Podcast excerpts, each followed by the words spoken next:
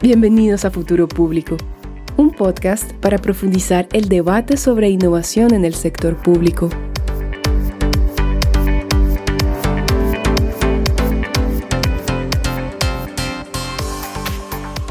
Resulta difícil encapsular el ecosistema GovTech en una única definición. Ello no limita, sin embargo, que la región latinoamericana empiece a mostrar características particulares que hacen necesaria la presencia de instituciones con mayor enfoque de misión o servidores públicos que puedan traducir la oferta tecnológica existente hacia soluciones que resuelvan necesidades públicas.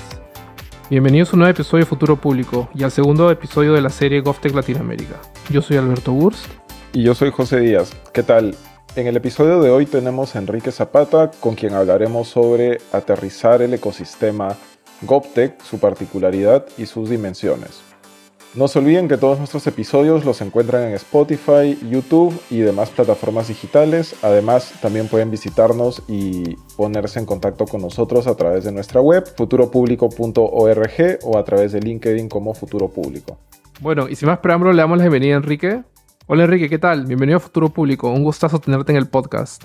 Alberto, ¿cómo estás? Qué gusto saludarlos. Muchas gracias por la invitación. A ver, para ir empezando, para los que no conocen a Enrique, él es eh, mexicano y es coordinador de inteligencia de datos, GovTech y gobierno abierto en el Banco de Desarrollo de América Latina, CAF. Anteriormente, dentro de una carrera larga dentro del sector público mexicano, se ha desempeñado en otros distintos cargos, como, es, como el primer jefe de la Plataforma Nacional Anticorrupción de México y también fue director general de datos abiertos en la Presidencia de la República de México Enrique es licenciado en Relaciones Internacionales por la Universidad Iberoamericana de México y cuenta con una maestría en Políticas Públicas por la Universidad de Oxford, además de una maestría en Ciencia de Datos por la Universidad Católica de Ávila de España. Actualmente cursa un doctorado en Administración Pública por el INAP México y en 2019 fue elegido como uno de los 100 líderes del futuro por Apolitical.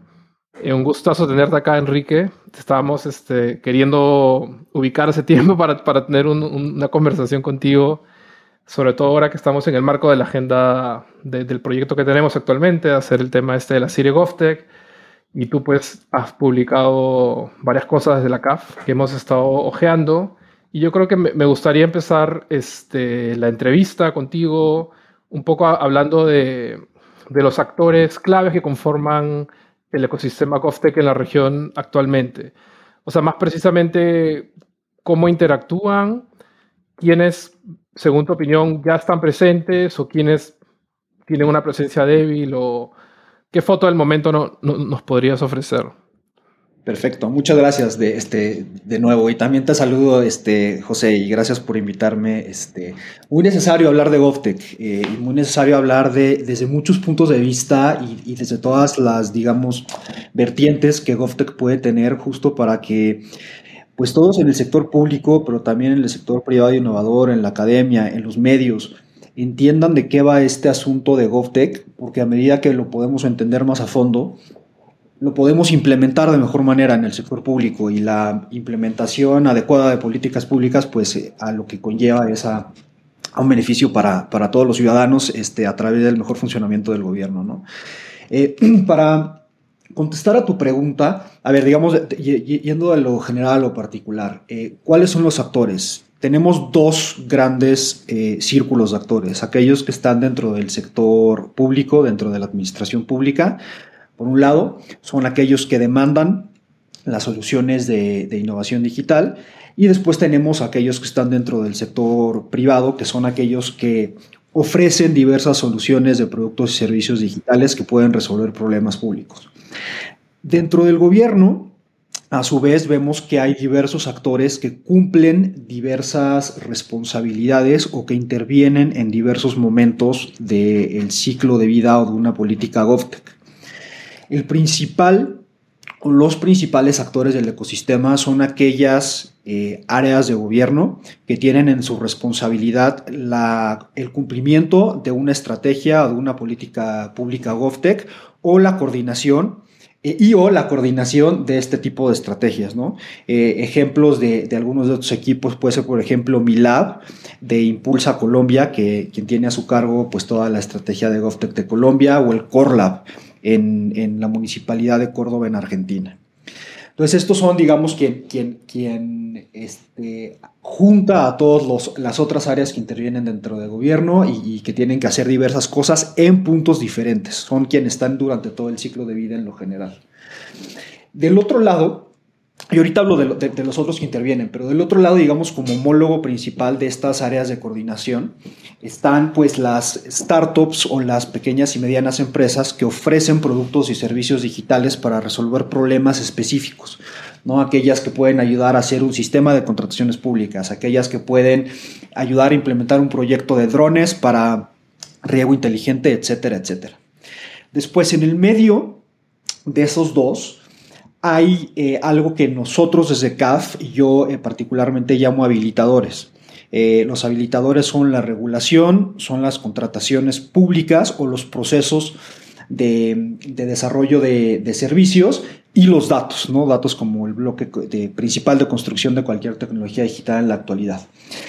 Y cuando entonces te das cuenta que entre los principales actores dentro del sector público y el privado hay algunos habilitadores que son justo estos vasos comunicantes, entonces te das cuenta que fundamentalmente de parte del gobierno hay otras áreas que intervienen en diferentes momentos, ¿no?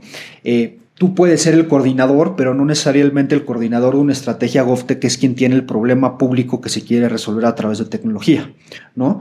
Les voy a dar un ejemplo. Puedes tener un área que lo que quiere es mejorar la movilidad, este, de tránsito en la Ciudad de México, no es la Secretaría de Movilidad. No necesariamente es la Agencia Digital de Innovación Pública que coordina la parte de desarrollos y de GovTech en materia de tecnología digital. Entonces ahí ya tienes a, dos diferentes. Uno habilita, pero el otro resuelve el problema público. Tienes después en, en, cada una de ellas, o a veces como un extra, a las áreas que son encargadas de las contrataciones públicas no necesariamente la persona, el funcionario público que tiene la necesidad de resolver el problema de movilidad es el mismo que redacta el contrato y que lleva a cabo el proceso de adquisición. Entonces tienes otra área. Fundamentalmente esas áreas suelen estar dentro de la misma este, ministerio o área que quiere resolver algo, ¿no? En este ejemplo, la de movilidad. Sin embargo, hay en los gobiernos otras áreas transversales que tienen que ver con contratación, fundamentalmente no con realizar una contratación, sino la política general de contrataciones de los gobiernos. Esos suelen estar en los ministerios o secretarías de función pública o homólogos. ¿no? Entonces, estas son las diversas áreas que, que entran y salen en el proceso GovTech, pero que hacen o promueven que el proceso sea eficiente, sea ágil y sea flexible, o hacen que sea una verdadera pesadilla para todos los involucrados de las dos partes. Y eh, para terminar de responder tu pregunta, del, lado del sector eh, privado no solo están las startups, ¿no? las startups son el actor fundamental y es a lo que se refiere GovTech, pero también hay otros actores, fundamentalmente dos, que están siendo eh, muy relevantes de manera incremental. Los primeros son los inversionistas, inversionistas de riesgo o inversionistas de impacto. Aquellos que ven en GovTech este, y en la vertical de inversión GovTech una promesa de rentabilidad, pero también una manera de generar no solo rentabilidad económica, sino rentabilidad social a nivel local entendiendo que la rentabilidad social a nivel local lo que promueve es mejor desarrollo económico y social y eso a su vez genera una eh, digamos, círculo virtuoso que, promueve el desarrollo económico este, y como los, los spillovers a, largo plazo que puede tener. ¿no? Entonces es una política que mata a dos pájaros de un tiro, por, por decirlo de, de, alguna manera coloquial. Entonces los inversionistas son este, un punto fundamental. Y el otro son las grandes empresas de tecnología, pueden ser Microsoft, Amazon, Google, IBM, pero también las grandes consultoras, los Deloitte, los KPMG, los McKinsey, que muchas veces trabajan con este tipo de startups innovadoras cuando le prestan servicios al gobierno. Lo que sucede en, cuando, pasa eso es que no necesariamente es evidente ese, esa liga entre las grandes eh, empresas y, las, y las startups. No es porque sea oscuro ni porque, se, ni porque se esté buscando, digamos, opacar a las startups, es simplemente porque no se ha dado el espacio para hacer ese tipo de relaciones evidentes y es también parte de lo que buscamos dentro del ecosistema GovTech, ¿no? Hacer evidentes cuáles son las relaciones, cuál es la densidad y el tamaño de las relaciones entre cada uno de los actores, cuál es la dirección de esas relaciones para entender mejor eh, el, sistema general y poder implementarlo de mejor manera. Bueno, Enrique, gracias por, el, por este mapa mental que nos, que nos has generado. Al menos eh, desde mi lado yo he estado tratando de conectar pues todas estas, estas piezas que, que nos, has explicado. Eh, y me gustaría empezar por el lado de, del gobierno, ¿no? que, que es lo primero que mencionaste. Eh, ¿Cómo has hablado de, este engranaje un poco de, áreas, digamos, usuarias que tienen la necesidad, pero estas áreas que tienen que estar, o, oficinas que tienen que, estar listas para actuar al momento, para, para, atender esta necesidad? ¿Cómo específicamente se debería preparar el gobierno, por ejemplo, nacional, para potenciar el tema GovTech? Y, y, más allá, inclusive, del gobierno nacional, eh, ¿Qué, digamos, diferencias de preparación existirían entre los niveles nacional y local, por ejemplo? Eh, y también eh, desde, el sistema, desde el sistema privado. Fíjate que es una pregunta con, mucha profundidad lo que dices. Eh, y además es una pregunta cuya respuesta de pronto confunde a quienes trabajan en materia GovTech y les hace irse por diversas direcciones. A ver, creo que yo empezaría definiendo ¿Cuáles, ¿Cuáles son los dos problemas fundamentales que GovTech apunta a resolver? ¿no? Porque cualquier política pública lo, que, primero que tiene es que, cuál es el problema que quiere resolver.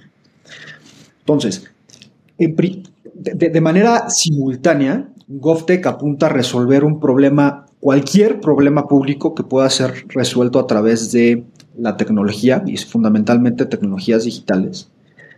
Pero al mismo tiempo, GovTech apunta hacer una política que resuelva los problemas de coordinación y de capacidades dentro del propio gobierno para poder utilizar las tecnologías de manera más fácil para resolver esos problemas públicos.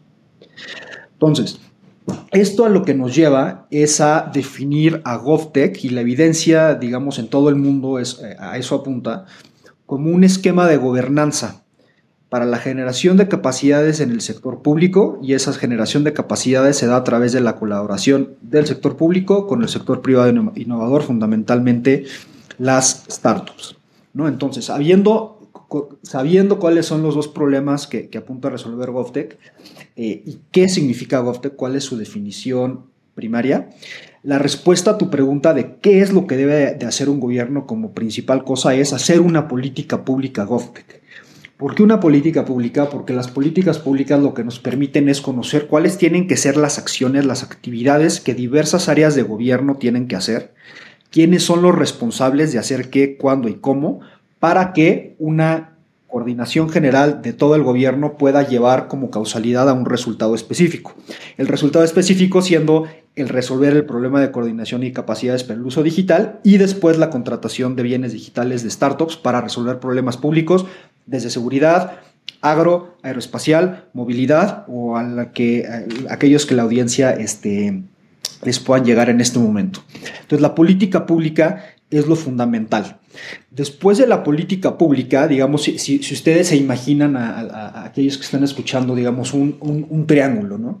En la punta está la parte normativa y esa parte normativa pues tiene dos cachos. Tiene eh, aquello que te, que te, dice qué es GovTech y cuáles son los mejores principios y mejores prácticas en materia, o sea, haciendo una regulación, un tipo de decreto o un acuerdo.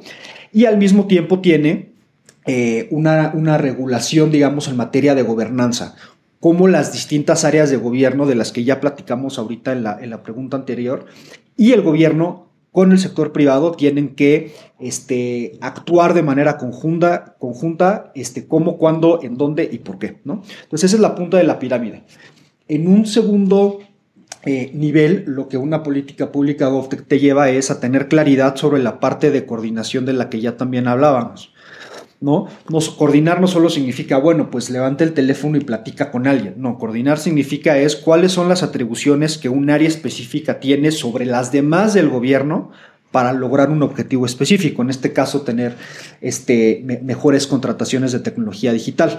Entonces esto lo que, lo, que hace es habilita que aquellas áreas coordinadoras tengan, digámoslo este, en, coloquial, los dientes necesarios para poder también coordinar a los demás en el sector público para que la relación con el sector privado sea más eficiente.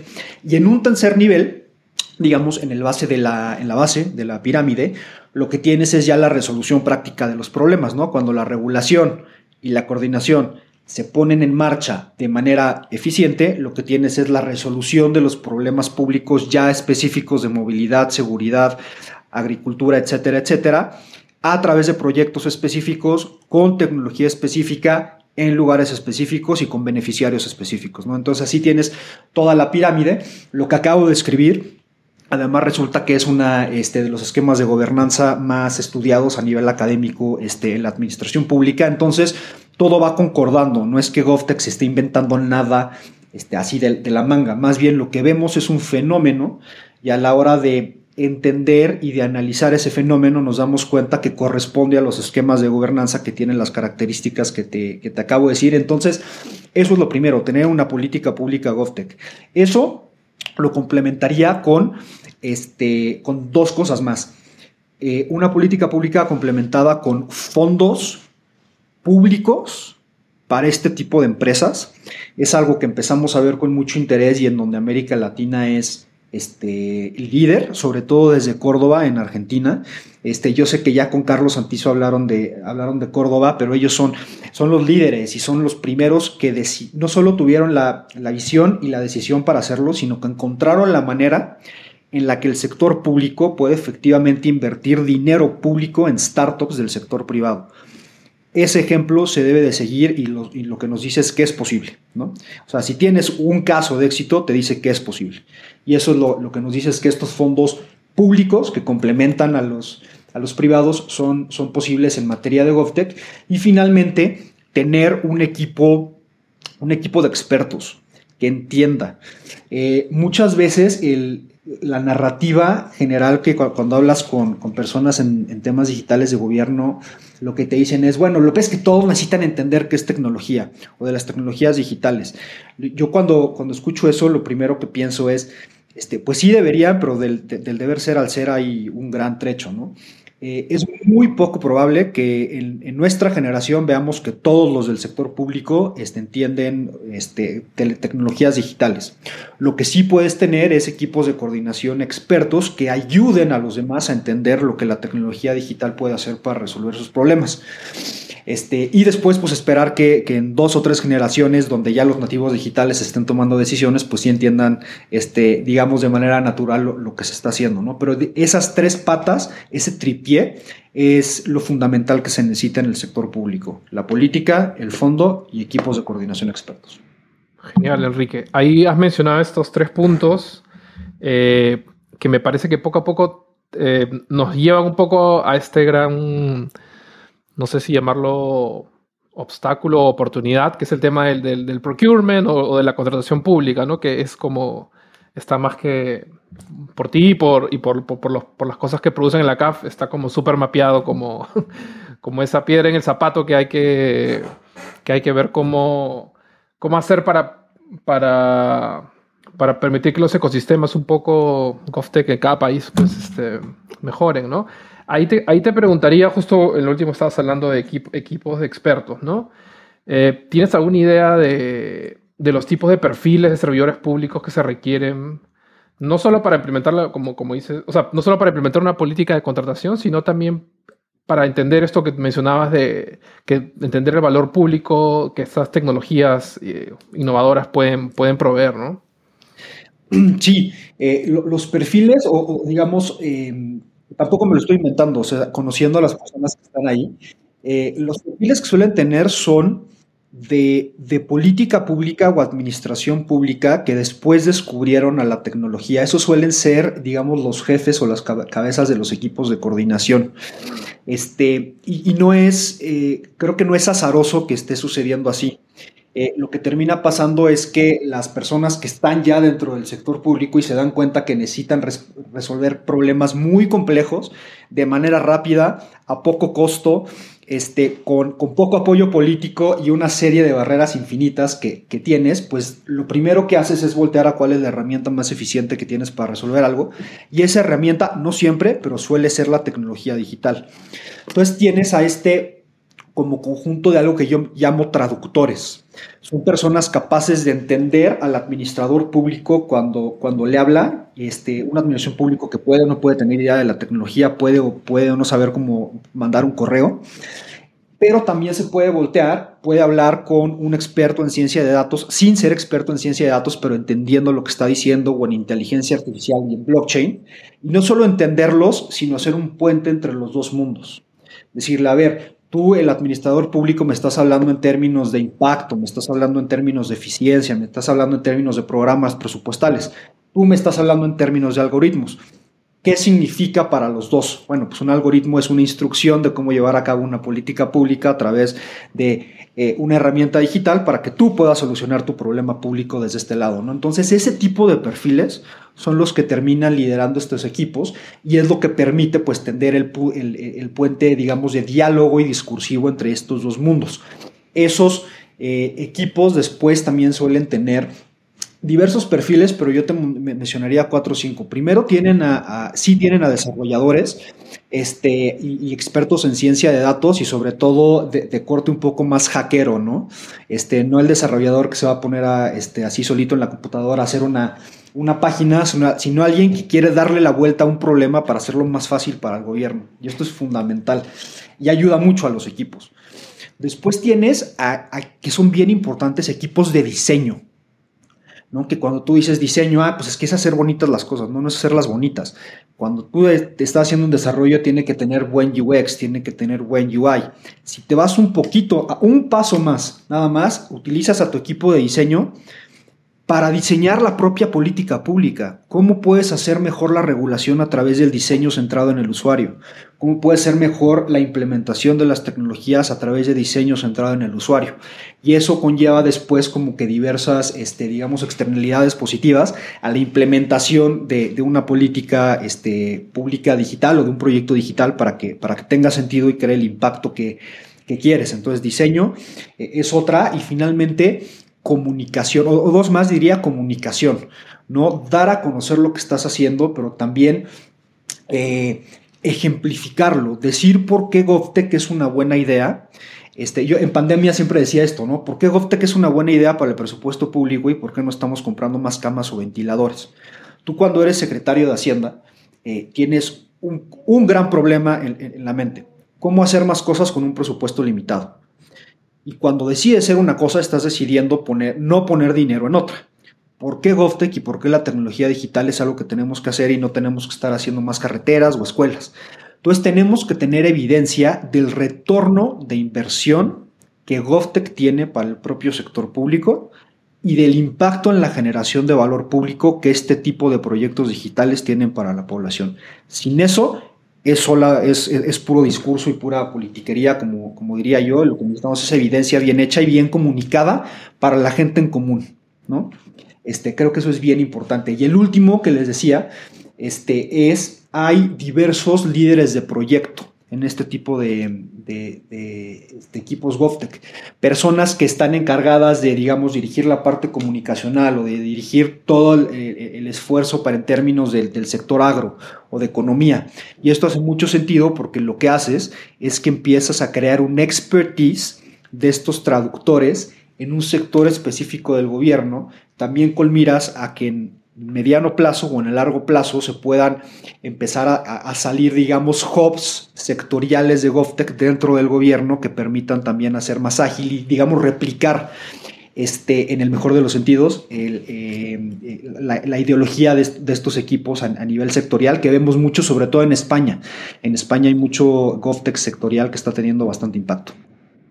Bueno, entonces ahí yo me quedo con que todos estos cinco tipos de perfiles y más tienen que ser traductores, básicamente. necesitamos traductores, necesitamos traductores. Exacto, y ahí, y ahí ya como que quiero aterrizar un poco sobre, em, sobre, sobre las startups, ¿no? Que, nos, faltó hablar un, poco sobre ellas, pero me parece que, precisamente el, el, tener esta mirada sobre este, este equipo de traductores, por ejemplo, em, en cierto modo me da la idea que em, que aquellas startups que deciden eh, eh, participar efectivamente en GovTech y este, apostar, digámoslo, digámoslo de esa manera, por el Estado, em, eh, se van a ver beneficiadas, ¿cierto? por, por, digamos, tener un espaldarazo que los entienda, que pueda contextualizar también sus, sus necesidades y que eh, sea esta contraparte con la cual pueden hablar.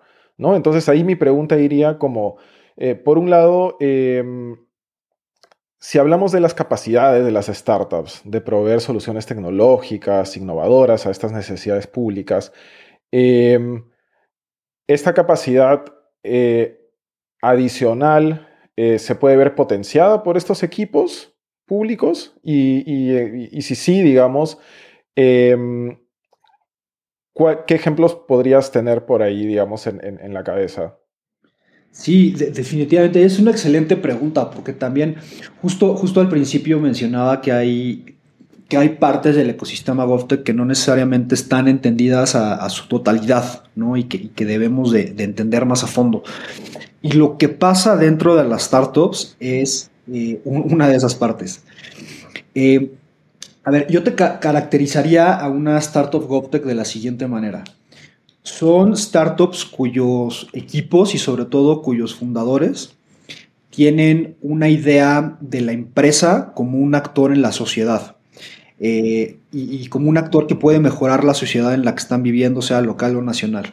Es decir, son empresas y fundadores que ven en, lo que hacen no solo el potencial de impacto económico, sino el, potencial de impacto en el bienestar de, la sociedad. ¿no? Entonces, es un cambio, la, propia ideología de cómo piensa una GovTech es, es un cambio sustancial de, otro tipo de startups en otros sectores. Después, este tipo de startups son muy buenas, pero muy buenas, en el sector tecnológico o en los sectores tecnológicos en los que escogen actuar y específicamente son mejores cuando deciden especializarse en un punto o en una tecnología o tipo específico de tecnología dentro de los grandes sectores, ¿no? Eh, es decir, hay, hay muchas startups que se dedican a inteligencia artificial, pero si tú, que, que es el gran sector, ¿no? Pero si tú lo bajas a ver, este, machine learning y machine learning con un modelo específico. Ese modelo específico para un tipo de problema específico en un sector público específico es muy diferente hablarme, pues es que hago inteligencia artificial. Pues ok, todos hacen inteligencia artificial ahorita, ¿no? Pero así machine learning correlacional para este, mejorar el agro en una región de Bolivia es una cuestión muy específica y qué es lo que verdaderamente te resuelve un problema, ¿no? En esto las startups son muy buenas. Donde hay área de oportunidad, eh, sobre todo en aquellas startups que están naciendo, no ya en las que llevan un poquito más de años de experiencia, es en entender al cliente con el que estás tratando, entender al monstruo de gobierno. Y entender eso significa muchas cosas. Entender es, pues primero, es muy diferente trabajar con un gobierno local que con un gobierno este, regional o un gobierno nacional se tiene que entender la problemática específica, no, no la que intenta solucionar ¿no? el, el agro en, Bolivia, sino también la problemática que tiene de coordinación el equipo que necesita resolver esa problemática del agro. Y vuelvo con esto a la, primera parte de la respuesta que daba en la primera pregunta. GovTech resuelve dos problemas, el problema público, pero también el problema dentro de la administración pública de capacidades. Entonces tienes que entender qué es lo que vive tu interlocutor cuáles son también las barreras de contratación, de entendimiento de tu tecnología. Entiende tu contraparte que es inteligencia artificial y machine learning. Entiende cuál es, qué es, una, qué es la transparencia algorítmica o la transparencia de datos. Entiende cuál es un bias en la base de datos o bases de datos que puedas tener. Todo eso es necesario no solo para que el proyecto salga bien, sino para que tu contraparte entienda el producto o servicio que quieres vender. Eh, y eso que te conlleve en, en, ventas y después en poder implementarlo. Entonces, entender eso, entender las regulaciones. Eh, las regulaciones, sobre todo las de contratación, que son eh, y siguen siendo y van a seguir siendo, sobre todo en el, en el mediano plazo, eh, una barrera que va cambiando, pero pues entender a qué es lo que te estás enfrentando, entender que no lo vas a poder cambiar, pero también entender que existen excepciones a las reglas. Este, existen algunas provisiones específicas para, para startups existen provisiones específicas para tecnología. Existen otras leyes que no necesariamente son la de contratación, por ejemplo, suelen ser las de ciencia y tecnología, que permiten la contratación de, nuevos productos y servicios digitales que no necesariamente hayan sido probados o estén en el mercado. Entonces, las startups también tienen que entender cuáles son las posibilidades regulatorias que este, la regulación en un, gobierno específico tiene. Y sobre todo si quiere ser una regulación, una, una, startup, perdón, a nivel regional o latinoamericana o incluso nacional, pues la heterogeneidad de regulaciones que tienes para la misma cosa. Y finalmente hay una eh, parte bien importante en la cual diversas startups ya, más maduras están este, viendo y es entender muy pero muy bien cuáles son los modelos de negocio y cuáles son los modelos de pricing que vas a utilizar con el sector público. Eh, porque tú, si tú vas con el sector público, con, un ministerio, y tú lo que quieres es que te contraten este, tu producto por la mejor licencia que tengas más, más amplia por 10 años, pues, pues qué bien, pero la verdad es que no lo van a hacer, ¿no? Eh, si tú llegas y le dices, no, a ver, mejor te tengo una licencia que llega a tu límite de adjudicación directa de contrataciones, que es perfectamente legal, legal, con una posibilidad de recontratación para los siguientes tres años y mejoramiento del servicio. Y además te voy a proveer servicios ad hoc para la adecuación y la capacitación de tu equipo. Esa conversación es totalmente diferente a llegar y decir, te quiero vender una licencia de, de millones de dólares, ¿no? Entonces, entender también ese pricing y ese modelo de negocio que tienes con un cliente bien específico del sector público es fundamental para las startups, algo que las exitosas están haciendo muy bien este, y que les está trayendo no solo abrir negocio, que es, que es una, cosa casi en la que todos se centran, le está permitiendo una cosa que yo diría que es mucho más importante, que es continuar contratos con el mismo este, cliente, que es igual de importante que abrir negocio, tal vez más, y recibir inversión. ¿Cuáles son algunos de los ejemplos de startups que están haciendo esto bien en América Latina? Yo les diría OS City, ¿no? Una startup mexicana, este, argentina, que, hoy en día se está dedicando mucho a blockchain para identidad digital. Les hablaría de Civica Digital en, México, sobre todo en el norte de México, que están este, con una plataforma para digitalizar servicios públicos a través de un modelo de licencias. Les hablaría de Mi Digital, en, Argentina, ¿no? Que tiene una suerte de suite de productos y servicios que a manera de Lego le puede armar este, productos específicos para las, para las ciudades, sobre todo a nivel local.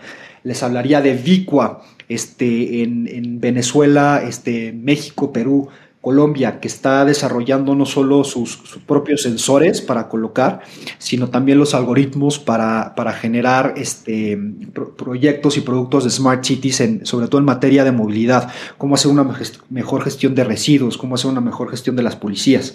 Eh, finalmente les hablaría de, en España, esto, una startup que se llama Unblur, este, así como desborrar, le, pondría en español, este, está utilizando, yo te todas las todas las tecnologías digitales posibles, ciencia de datos, drones, inteligencia artificial, blockchain, para que los servicios de emergencia tengan en solo una plataforma la totalidad de lo que está pasando cuando los bomberos van a, este, a, abordar un incendio o sobre todo, y para lo que están verdaderamente trabajando, es para abordar desastres naturales a escala, como los que pasaron el año pasado en Italia. ¿No? Que está padrísimo. O sea, el bombero aquí tiene su, tiene su casco y ve cuál es su tanque de oxígeno, ve dónde están los demás de, su equipo. Increíble como película. Es el potencial que se está haciendo. Y si ustedes le, rascan un poquito ahí en la audiencia, se van a encontrar que hay startups que están básicamente tratando cada uno de los problemas públicos que le apuntan a los 17 Objetivos de Desarrollo Sostenible. Hay alguien con una buena idea para absolutamente todos los problemas que hay. El chiste no solo es tener la buena idea, el chiste es poder ser un interlocutor eficiente con el gobierno, enseñarles que la idea que tienen para resolver el problema público es mejor que las demás posibles soluciones que existen para ese problema, porque no hay una solución para un problema, hay varias, siempre, eh, y tener los modelos de, negocio y provisión de servicios adecuados para que eso suceda.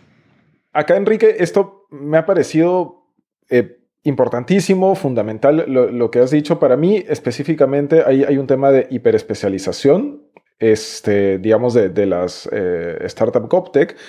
Eh, pero eso me lleva a pensar también que eh, estas startups en realidad son muy buenas leyendo al gobierno, leyendo las necesidades, ya sean locales, de una unidad, eh, de un área en específico, precisamente para llegar a esa hiperespecialización. Eso es, em, eso, eso eh, podría considerarse así como un, eh, no sé si un skill, pero algún, algo relativamente importante para, para este modelo?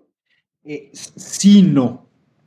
Yo te diría que lo que son muy buenas es en encontrar cómo la en encontrar tecnologías digitales que puedan resolver un problema público como ellas la perciben. En donde empiezan a no ser tan buenas es en entender si la percepción del problema público es igual que la percepción de que, que las startups tienen es igual que la percepción del problema público que tiene el gobierno. Porque en eso que es bien primario y bien inicial, si tú le fallas en esa percepción y te vas por un lado completamente diferente, o sea, en vez de tirar el tiro a gol en el centro, terminas, o sea, sacándola de la cancha este, en el tiro de esquina, ¿sabes? Te vas por un camino completamente diferente. Entonces, algo, de nuevo, lo que son buenas son encontrar tecnologías para resolver problemas, pero lo que necesitan hacer es entender si el problema se está interpretando y viendo de la misma manera, entender cómo el gobierno en turno está viendo ese problema en ese momento específico, porque también la manera de analizar problemas públicos cambia de administración en administración y ese es un problema muy real en América Latina. Entonces, entender cómo ve el mundo tu interlocutor y entonces hacer una propuesta que sea implementable y que sea viable en los términos de tu interlocutor y que al mismo tiempo pueda resolver el problema público que, se está viendo, ¿no? Entonces, hay por ahí varias, eh, yo te, decía sí, no, porque digo, en general sí, ¿no? Tienes, la percepción completamente correcta, pero, entonces, pero cuando se, te empiezas a ir a los detalles y cuando las startups sobre todo empiezan a ver los detalles, aquí son las cosas en las que se empiezan a trabar y no se traban en la tecnología.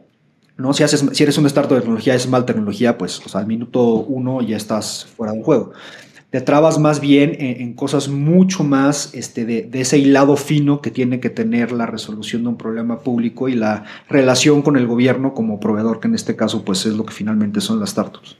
Genial, Enrique.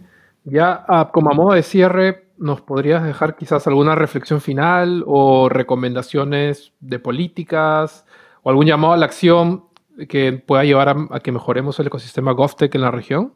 Claro, este, a ver, el primer llamado a la acción es que por favor vean a GovTech como algo que va más allá del gobierno digital, que va mucho más allá de los laboratorios de innovación, que va mucho más allá que la experimentación y el emprendimiento, y que en realidad lo que da es un modelo general para crear capacidades digitales en el sector público. Eh, en una sociedad y en una economía que incrementalmente es digital, con la llegada del 5G va a ser mucho más. El sector público necesita esas capacidades y solo no lo va a poder hacer. Justo por el grado de especialización que mencionaba José, el sector público no puede ser especial en todas las tecnologías digitales ni en la implementación de todas las tecnologías digitales en todos los problemas públicos. Necesita una contraparte que entienda eso. Por eso que GovTech es un modelo general de capacidades en el sector público, más que una, una cuestión de temas digitales y de tecnología. Eso es la primera. El segundo es un llamado a, la acción para los gobiernos y es pasen de hacer laboratorios de innovación en donde se prueban cosas, pero la verdad es que en la realidad terminan no escalando. Y el no escalar significa no tener el impacto en cientos de miles o en millones de personas, que es lo que necesitamos hoy en día. Hacer políticas públicas GovTech. Los, gobiernos son muy buenos siendo políticas públicas y se entiende. Hay que incluir esto en los planes nacionales de desarrollo, hay que incluirlos en las agendas digitales, hay que tener equipos responsables y hay que implementarlo de manera este, general en, toda la administración pública, ya sea a nivel local este, o a nivel nacional. Para las startups, lo que yo les diría es entiendan a su interlocutor, métanse a entender bien qué es el gobierno. Lo que ustedes creen es una tómenlo como una posición personal. Lo que el gobierno cree es otra cosa completamente diferente. Traten de entender al gobierno porque es finalmente su cliente. Si ideológicamente están de acuerdo o en contra, pues cada quien. Pero traten de entender a quien tienen enfrente como cliente y entonces reaccionen a las necesidades que, ese cliente tiene. Y finalmente, este, yo les diría que, que acá desde CAF estamos este, y vamos a continuar con nuestro este programa GovTech eh, de manera mucho más contundente para continuar ayudando a los gobiernos a, pues hacer esto que les estoy diciendo, mejores políticas públicas, mejores proyectos GovTech, apoyar a inversiones en startups y hacer que este ecosistema crezca. Algo que tenemos que evitar entre todos a toda costa es que GovTech se termine entendiendo como un rebautizo de la agenda de gobierno digital. ¿no? Ah, pues antes era gobierno electrónico, después fue gobierno digital, hoy es GovTech. Y que solo estamos haciendo como estas hype words para que la gente nos, este, nos haga caso y para sonar más interesantes. No es así hay una cosa, en esto, en GovTech, hay una cosa diferente que complementa las agendas de gobierno digital y que complementa la necesidad de capacidades en el, en el gobierno, que es lo que hoy necesitamos, sobre todo en América Latina. Entonces, ahí está el potencial, somos este, ya varios haciéndolo, pero necesitamos ser más. más. Entonces, pues qué bueno que, que Alberto y José, ustedes están haciendo este, este podcast y sobre todo esta serie para pues dar a conocer lo que diversas personas y organizaciones estamos haciendo. Esto se trata de hacerlo en conjunto, no, no de manera única, entonces pues entre más mejor y, prestos a colaborar con, con, ustedes y con todos los demás para el futuro. Genial, Enrique. Mil gracias y un gustazo tenerte acá, acá en el podcast. No, hombre, a ustedes y muchos saludos a toda la audiencia. Muchas gracias Enrique por tus reflexiones, nuevamente por estar con nosotros en este episodio y por permitirnos eh, conocer un poco más sobre el ecosistema y sus particularidades en la región. Amigos, recuerden que nuestros episodios y contenido los encuentran en nuestra web futuropublico.org y también nos encuentran en LinkedIn como Futuro Público. En la descripción del episodio vamos a colgar algunos estudios que Enrique y la CAF han liderado respecto al tema GovTech. Y bueno, con eso finalizamos el episodio de hoy. Eh, muchas gracias por acompañarnos hasta este punto y nada, cuídense mucho y un abrazo. Chao. Gracias, chao.